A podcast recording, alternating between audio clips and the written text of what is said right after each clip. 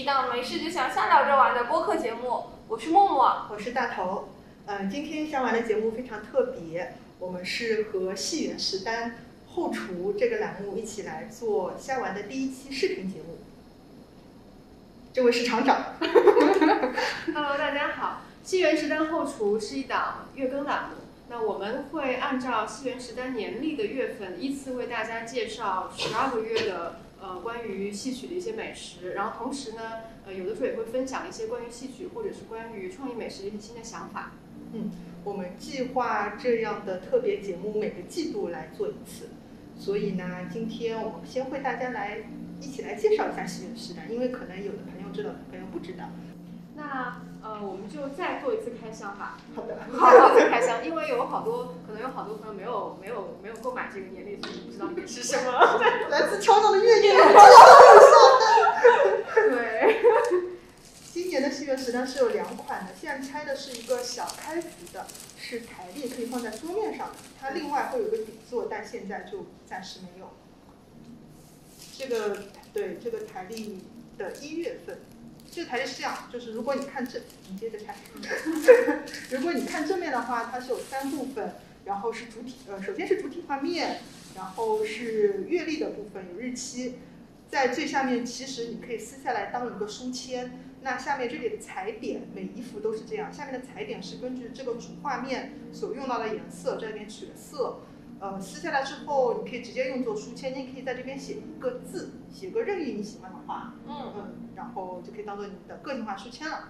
而且就是在这个地方，我觉得是对去年，因为去年十月十单其实也出过一期，但收集了一些反馈。一个是我觉得今年加的比较好的就是有这个中文的月份了。嗯，其实第一去年的时候第一档的时候，我们这个里面是没有注意到这一点，那也是有买了日历的小伙伴给我们提到了说，因为。呃，可能英文不是那么显眼啊，或者敏感度不是很高啊，所以我们在今年的里面还特地加上了这个中文的这一个小小的改动。还有一个呢，就是来自于很多很多朋友朋友们提到的一个叫农历的添加。呃，确实是农历看上去平常不太显眼，但是其实用起来的时候还还蛮实用的，因为办公室会经常充斥着今年过年是多少号，对吧？就类似这种讨论。所以说我们这个。呃，就是除了在画面上有一些改动之外，那在功能上其实是也是针对以前的产品是有所补充的。那么功能上应该是更加完善，可以符合大家的这个需求了。对，然后介绍完正面的话，再来看一下背面。刚才说主画面的背面撕下来之后，直接可以做一个明信片，就是有编头我们的 logo。然后第二部分原来是日期的部分。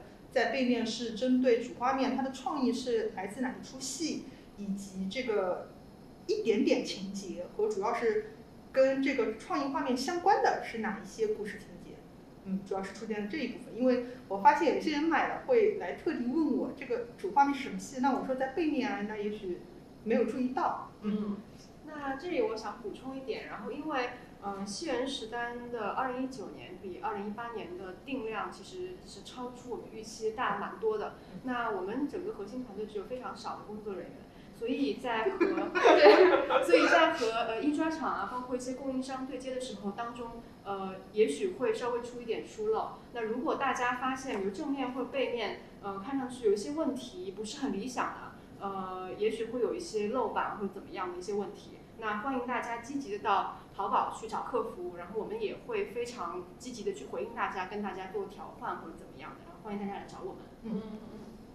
好，我们再来看一下大客服的这个。嗯，呃，大客服的这个呢，就是可能大家拆到拆到这个包裹之后，会会首先看到一个这样的一个外传的解释。那这个就是呃从一月到十二月这十二出戏的一个呃来历跟。跟台历背后的这个文字是一样的，一样的，其实都出现在这一页纸上。啊，因为大开本的台历，我们后面就是没有这样的介绍了，所以说为了保证同样的功能和。就是本着传播和 和和推广的这个这个目的的话，还是把它的介绍和一些创意还是印在都写在了这一张单独的纸上。因为挂历从功能上来说，我们也设置了一条虚线，你可以撕下来。那撕完之后，主画面的部分你是可以自己买一个相框，放在家里变成装饰画的。然后我就特别希望二零一九年快点过完，那我们的画就可以都撕下来，在墙上挂两排、三排这样，就一起挂来会更好。对，后面可以看到后面，嗯嗯，后面可以看到后面是空的，就是没有没有东西的。那么有虚线，沿着虚线撕下来的话，就是一张画，可以封到相框里，也可以用我们呃产品所就是大家如果买套装就提供的那一个呃像磁力夹、磁力夹一样的东西可以挂。介绍完了我们这个戏园实单的产品，接下来我们就把第一季度一到三个月的几个作品再分开来跟大家介绍一下。我们用这个展示，好，这个画面大一点。嗯，我可以再补充一点吗？好，就是因为有有一些人在呃淘宝的后台跟客服讲说，呃，他原本以为这个磁力夹是可以夹夹满十二个月份的，对。但其实我们在销售页面有提到，就是呃每一每一幅每一副磁力夹呢，只能夹一到页面一到两张。因为它不是一个强力磁，它没有办法夹十二个月，所以后来我跟大家解释的时候，大家也说啊，我当时就只顾着买了，就没有看那个解释。你可以买十二个夹子。对，这样可能要跟大家解释一下，就是我们后面也许后续工艺会再改进，但是这次的话就是只能每次夹一到两个页面，可能需要大家去换一下。嗯，再给我们一次机会，明年我们会努力的。对。好的，那我们就从一月份开始吧。嗯，一月份这个。我们这个菜的名字叫朱仙镇出品，呃，关东煮小八样。那这个创意来源是来自京剧的八大锤，呃，这个戏的具体的情节我就不说了，因为呃我们在虾丸有一期聊金去年的金舞会的时候，其实也聊到了这出戏。那它是一个文武并重的一出武戏，非常精彩。然后这里要聊的是，呃，常年见演于舞台啊，就是经常对，还算常演的，嗯嗯。然后这里要聊的是厂长他的这个公众号，在呃前两个礼拜刚刚推出了关于这道菜，就是关东煮小八样这道菜到底是怎么做的？它是真的可以被做出来，不是我们瞎想的。然后有个很详细的操作步骤。我们原来在设计这幅画的时候，其实已经尝试去做过这样一道菜了。然后厂长会很细心的把里边每一样关东煮的这个物品裁切的跟舞台上的。八大锤的样子是非常相近的，尽量去贴近这个画面。嗯嗯嗯，我觉得大家呃如果感兴趣的话，也可以自己发挥，因为关东煮本本身是非常适合家里面冬天吃的一个很简单的快手菜。然后你可以加任何自己喜欢的食材，不限于我们在后厨里面跟大家分享的那些材料。呃，比如说像呃一些颜色啊、形状啊，你觉得可以跟舞台上面那些很贴近的，你都可以去试试看。对。我特别喜欢这些小人，就是没有太多表情，对，但肢体有点对着力的萌萌。对，这是今年跟那个就是二零一九跟二零一八年的十元时单的一个差别。我们其实，在之前的一期的那个相关里面也有介绍过。对，今年的我们的人物就忽略掉表情，然后着重于在菜品本身和一个整个呃大的一个画面感的一个营造。对，我觉得还挺明显的，就可能这张图不是很明显。你看看，就是下一章，我们在二月的时候看猪八戒，就是二师兄的这个脸，就其实虽然没有脸或者很详细，但是你一看你就知道他是谁。对对对，就有一些特征是非常明显的，包括角色，像这个看起来就是青衣啊或者华家就这样的角色，就非常明显的特征啊。那我们来再来聊一下二月份的这道菜吧。二月份的这道菜是叫呃二师兄错偷的干炸响铃。那这个菜的创意来源是京剧《道红岭》这出戏。这出戏其实跟刚才说的八大锤比，就在舞台上演的不那么多了。对，不那么频繁了，其实。因为两月份的春节，就今年是猪年，嗯，对吧？对。就是京剧里边跟猪有关的本身不那么多，然后你要讨一些吉利的、不那么晦气的，嗯，就就我们所知，我只能找到这个了。嗯，其他的再挖掘吧。这出戏就是挺好玩的，就京剧里边有一类戏是它不太注重情节，呃，注重演员的各显其能。那像我们这个文字介绍里的一样，呃，这出戏的演员会在这个戏里边表演的时候去展示他各方面的拿手的唱段，甚至是反串一些别的行当的活，甚至是别的剧种或者是时令小调等等等等。那这个在观众来看，其实是。相当于节庆的时候图一个开心哦，这个演员还能演成这样，哎，他演的还不错哎，竟然还有这方面的才。就是热热闹闹的一场戏啊，其实是。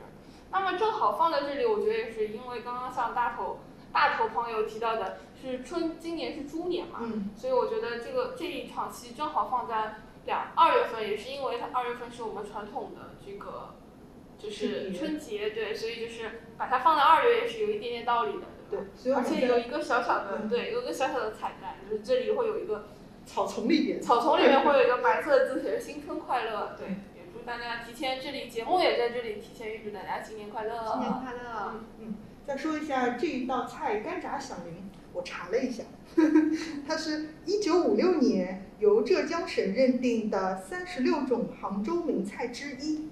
它其实是豆腐皮来的。啊，所以它是杭州菜，嗯，我一直以为它是北方就是原来的一种。哦，我一直想没有，作为北方方人，作为北方人，我没有听过这道是这菜。样 对，我没有。我就跟他说干炸响铃，他就不知道，然后他就去百度查，嗯就是到底是什么东西。对，因为这个豆皮炸的非常脆，酥脆，对，然后你吃进去时候会有点咔嚓咔咔嚓这样子，掉渣就是子啊，而且有响，所以对，所以叫炸响铃。但是这道菜我已经自学会了，所以在下个月的后厨里面呢，我会做给大家的。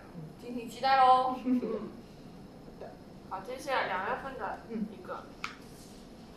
啊，提到三月份，又不得不提，这绝对是一道地狱歧地狱歧视题啊！那我们有请有请大头朋友来跟大家交流一下。三月份这个是呃宁武官请费工人亲收的老虎脚爪，后面这个老虎脚爪一定要用上海话念，叫老夫节爪。嗯、就是我问了身边很多非上海人士的朋友，哪怕是江浙的，很多人都不知道老虎夹爪其实是个点心来的。就作为一个，我在这里说，作为一个，我到上海已经十，今年是第十年了，我是在第十年这个档口才知道还有这么个东西的。啊，它确实很少见。非常少见，从来没有听说过。嗯，这样北方人就不要再提了，对吧？你肯定是没有听说过的。不，我零八年的时候就知道。哇你看，你看，但是学习我没有，没有，没有，我零八年的时候就知道，但是呢，呃但是我没有吃过，我我也从来没有在大街上看到过，我是在一个介绍传统美食的那个节目里面看到过。啊，所以大头你来跟我们介绍一下吧，它到底是什么样子的，什么口感？哦，或者就是，我先说一下这个、嗯。这个点评真的是很少了，嗯是它只存在我小时候的记忆里面。嗯，老上海，对然后呢，大家如果对上海了解的话，会知道上海早饭有四大金刚，糍饭团，嗯，就是大饼油条这一类的。嗯然后它属于第五个小弟弟，哦，嗯，就是小老弟但是咖位是这样的一个咖位，但是没有挤进前四名，对对对对吧？对对，就是这样。呃，然后呢，它就是跟那种大饼啊什么是一起烘出来的一个面食的点心。我小时候记忆里面呢，它是甜的，嗯，但是我之前去查了资料，原来这个点心它是从江苏那边发展过来，镇江啊、盐城啊，它在那边叫金刚旗，金刚力士，泥塑金刚，就我们去看过泥塑的那种，它这个可能造型有点像它的肚脐什么的。哦，那个旗是那个肚脐的脐，因为嗯你看这就有个缝嘛，就是体现进去的嘛。然后到了上海之后，大家会觉得它很像老虎爪，嗯，所以就叫它老虎脚爪。那既然他是四大金刚的小老弟，他怎么会失传了呢？因为四大金刚风头正盛，完全压住我了他。查了一下，就是不一不一定正确，就是它因为做法非常复杂，我花相同的人力嗯和食材啊什么，我大饼一条可以卖好多好多好多，啊，但这个只能卖一点点。说前两年就是上海有个小吃店叫王家沙嘛，嗯，对，他就是有一个项目说我要恢复上海的传统美食，所以他特地去请师傅，就会做老虎脚爪的师傅来做。当时也卖的挺好的，一天可以卖出几千个。但是做了几个月之后就做不下去了，因为它太费人工了，所以现在就越来越少了。这个历史淘汰的一批点心啊，怪不得很多人其实都是不知道这个。嗯，我是做完这个台历之后才发现，就是地域限制还是挺多的。去年我们春节的时候，因为看了那个《七郎八虎闯幽州》的那个戏，所以我们当时就临时发了一个八宝饭。嗯，嗯，然后微信后台就会有人来说，他说他们那边没有八宝饭这种食物。嗯，哦，我觉得哦，那那可能我不觉得是南北差异，因为我、因为我是北方人，但我家是有的，就那跟我们吃的八宝饭一样吗？是一样的，就是外面是那个糯米，然后里面是豆沙，对，嗯对对是一样的。可能是西北这边。这就不太懂了，这就不太懂了。但是地域确实对，是有就真的会有。嗯，嗯，对，这个也是很奇妙的。但画说呃长的样子是跟这画出来的是一样的。这是个俯视图，啊，对，嗯就是从天空上看是这样的。差不多的，就是你可以想象，比如说有一个馒头，白馒头，嗯，然后呢你就切三刀，嗯在面团的时期切三刀刀，然后这样会有六瓣嘛，然后这样凹进去的一个地嗯。嗯嗯，所以在整个年历的创作过程当中呢，我们还会对这个食物本身还会有一些讨论的。有的时候是南北差异，嗯有的时候是呃每个家庭的就认知不一样，对对，也会也会有这种甜粽子啊、咸粽子啊这种天前之争这种？啊，对会有。对，但我会坚持我喜欢的口感和我喜欢的食物的。嗯对吃这个上面我们是绝不能让步的。嗯啊，然后就说到这个戏吧，嗯啊，这个戏其实宁武关好像全本的我不知道常见不常见，反正我是看的比较少了。铁罐图在一八年的时候对，演过恢复过七折，呃，对刀突战、别母乱剑、撞钟分工和这边的刺虎，已经算现在在舞台上可以比见较完整的了。那天看了四个小时的戏是非常，也是对观众来说也是稍微有点挑战特别是对于要赶地铁回家的观众哈。嗯 嗯，这个戏呢，主要还是一个轻音戏，是来源于最早是来源于昆曲的一个曲目。嗯那现在舞台上常演的基本上也是昆曲的曲目。那我们著名的京剧大师像梅兰芳什么的也演过这出戏，但是他演的并不是京剧的版本，就是他也是是从昆的路子去演的，就是说。对一个京剧演员的身份，但是去演一个昆曲的戏，对对对对对。那么直到嗯程砚秋就是也是四大名旦之一，嗯程砚秋先生呢，他去这个戏的时演这个戏的时候，后来稍微改编了一点，有一个叫呃费费公人的这样一出戏，那么其实就讲了是这样同样的一个故事，对但是呢，基本上把它很多唱腔啊，包括一些东西都改成了一个就是京剧的这样唱腔。当然这一出戏已经不太常在舞台上能见到了，至少是我没有看过。所以现在能去剧场看，基本上就是昆曲的这个刺虎这一折啊。那主要就是讲的就是费贞娥这一个美丽的小姑娘，为了为她自己的家国报仇，呃，她其实是一个宫女，就是宫人嘛，对吧？废宫人，她其实是个宫女，然后她伪装成公主去嫁给了这个一只虎。那么她想趁这一只虎睡觉的时候，把它刺死。刺死，把它刺死。呃，那么呢，就是这出戏的呃关键就是看点就在于这个费贞娥的一些心理的挣扎，对吧？她是一个小公主，呃，小宫女，小宫女，又没有见过什么世面，古代的女子对于杀人这个事情也是有点心有余力不足的，很恐慌。那么虽然一只虎呃醉酒了呢，但是它也其实非常有非常大的这个杀伤力的感觉啊。你主要是看这种惊心动魄啊，和他自己有点犹豫啊、害怕、紧张，但是咬牙不行，我要为家国报仇的这种表现力和感染力吧他。们演的时候讲究一种叫变脸，就是当费贞娥面向这个一只虎的时候，是要和颜悦色，对，很讨好他的样子。但是比如说他要表现自己内心活动的时候，是要表现出自己很有仇恨、非常气对，愤、非常纠结的。对，非常纠结的一出戏。但是观众我觉得都是，呃，非常有趣的，就是想看这种纠结的感，就是享受看这种纠结的情节和情绪哈。嗯。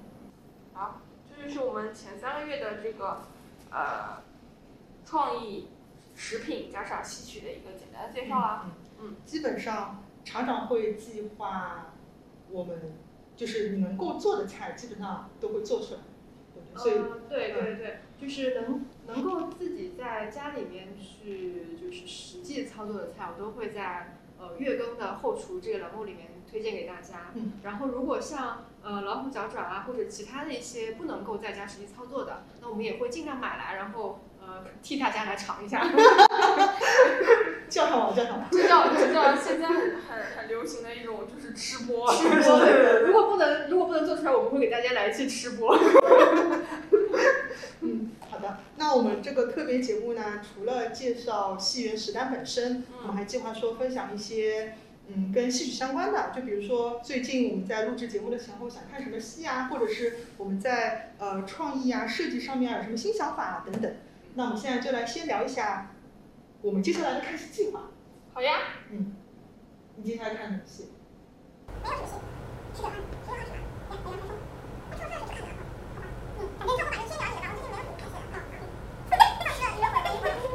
最近的，话，我们想看的一个是因为上海昆剧团它四十周年有个很长系列的纪念演出，现在马上就要到尾声了。那接下去的十七号，一月十七号到十九号，它会连着三天，呃，进行一个系列演出。我呢是选择了十九号，最后这个折子戏专场是有这个昆大班的大熊猫，有大熊猫之称的这些国宝级的演员，呃，来串演一个折子戏。嗯，那比如说里边有蔡振仁老师，他会演呃千钟路残赌这一折。蔡蔡某某，超可爱的。残赌这一折呢，它又叫八阳，是因为每支曲子之后都以太阳的阳这个字做结尾，那有八支曲子就叫八阳。呃，再给大家介绍一句话，就是叫嗯，家家收拾起，户户不提防。这句话是来形容清朝初年昆曲这个曲种非常繁盛，呃的这样一个描述，就是说每家每户都可以唱收拾起和不提防。所代表的两支曲子和相关的这个戏，那收拾起就是刚才提过的巴阳这一折里边的第一支曲子的头三个字，呃，收拾起大地山河一旦挑，嗯，不提防是那个长生殿的弹词，呃，不提防余年直乱离，嗯，对，这是两个非常重要的在昆曲里边的这个大戏，嗯，所以呢非常值得一看，如果大家有机会的话，就欢迎去一下，嗯。那再跟大家分享一下我们戏园十单的新设计。嗯，呃，我们先说一下，因为戏园十单二零一九的年历在淘宝上已经售罄了，呃，但是有好多朋友还是说很遗憾没有买到，或者说呃可能由于呃价格或者其他的原因，就是没有选择来购买。那我们呢就把它呃出成了这个新的一一系列的一款这个明信片。那在这个明信片里面呢是有。呃，十款和年历也一样的这个画面，嗯，因为年这这里面还是有我们筛选掉两个内容，然后嗯，如果大家觉得呃感兴趣喜欢的话，还可以在我们的淘宝就是购买这个对某宝店上面去 购购买呃这款同同系列的一款明信片，然后呃在春节的这个时候呢，呃我们也有一个嗯。又就是特别的活动吧，就如果大家购买这一套明信片的话呢，我们可以附赠有新年快乐小彩蛋的这一张，呃，这个呃猪八戒的这个这出戏，嗯嗯，对，就是十加一这样的一个组合，嗯。然后这个是原来我们淘宝店上是卖的是我们第一期初代戏园十单的六款。画面，大家还是可以看到，像我们初代时候，它是以实物本身为主的，就人物形象相对小一点，或者是本身跟实物一样大，就跟今年的画风会不一样。嗯，那我非常喜欢这个。喜欢这个。就我们很心机的，因为我非常喜欢这个，所以我的大头朋友当时把这一张排在了我生日的五月，然后，嗯，他我的在。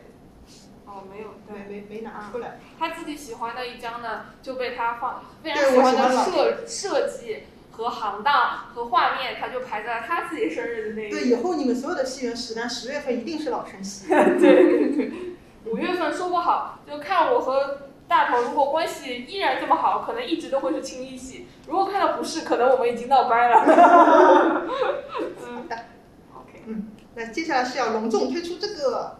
对，因为新年快到了，所以我们也特别为大家推出了一款，呃，呃红包和信件的组合。对，但是它不只是红包，就是因为如果因为这里边是信件，然后平常呢你也可以把它当成是呃一个文具套装，然后这样子，如果你有什么呃感想，或者是你想呃写给朋友的一些什么话，你请收下我的辞呈。对，对你也可以，你也可以把辞呈写在上面，然后偷偷塞在老板的办公桌里，也是可以的。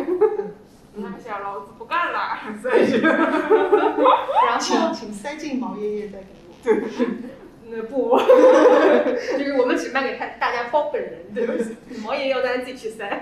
呃，那这这一套的这个红包呢，是呃我们就是目前百货推出的一个新的系列，除了西元时代之外的呃第二个对第二个系列就是执法系列。那呃创意来源呢，也是嗯有感于像我这样的一个戏曲小白。那我在第一次见到呃，就是梅兰芳的五十三式那个兰花指，我是觉得从形式感上我是被震撼到的。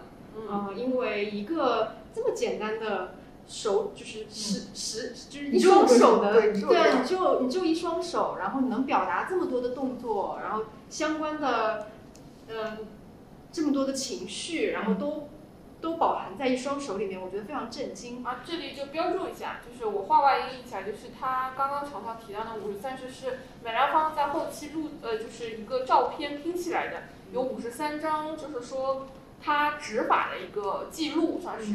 基本上我们看到网上看的都是这样几排这样拼下来，然后每一个小格子就是梅先生的一个指法，那还有一些名字的标注，那其实就表示不同的情绪和不同的场景下会用到的。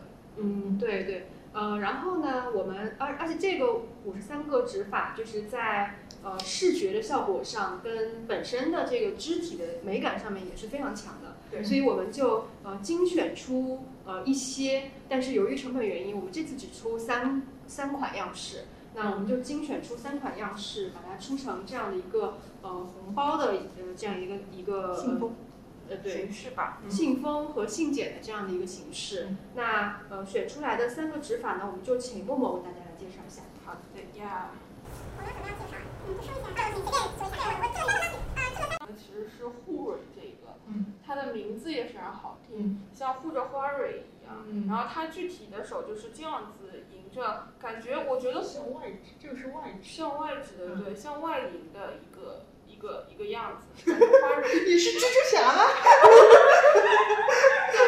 我在画的时候，我也非常困惑，因为有的时候我会觉得啊，这怎么可以就是我跟你说，兰花能指真的爆难。前两天我在这边第一次就是有蛋饺身段的一个体验课程，然后老师说就是你看，比如说你你觉得兰花很简单对不对？就是把大拇指敲在这边就好了。他说你看我们演员平时都要提着劲儿，你就是不能就因为兰花你提劲儿，然后我手这边这样。我在旁边是完全关注大手同学学戏这个过程的，你会发现老师说这个扇子这样这样，他这个手这个手就完全不知道怎么做。哎，有的时候我画的时候，我也会觉得，我会觉得有点有一些动作就很 很有趣。对，有可能就如果是我这样的手指的长度，我是做不出来的。嗯嗯，我我我学我学戏学兰花指的时候，我也很痛苦的，因为我的呃就是天生条件不是特别好啊、那么其实呃手指微微有点翘是最好看的。对他们小时候是一直要手这样压，对对这样保证你的指尖是往这样往往上翘的其实是最好看的，但是我并没有这个功能，所以我的兰花指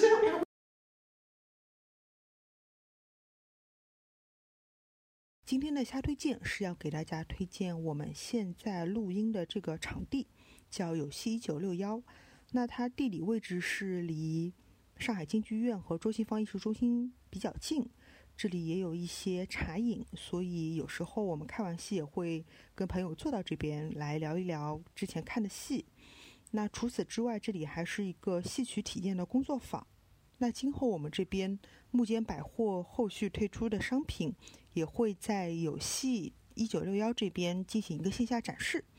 这一期的节目就到这里告一段落啦，欢迎大家通过二维码来关注虾丸和厂长的木间百货。那感谢大家的收看和收听，我们下一期再见啦。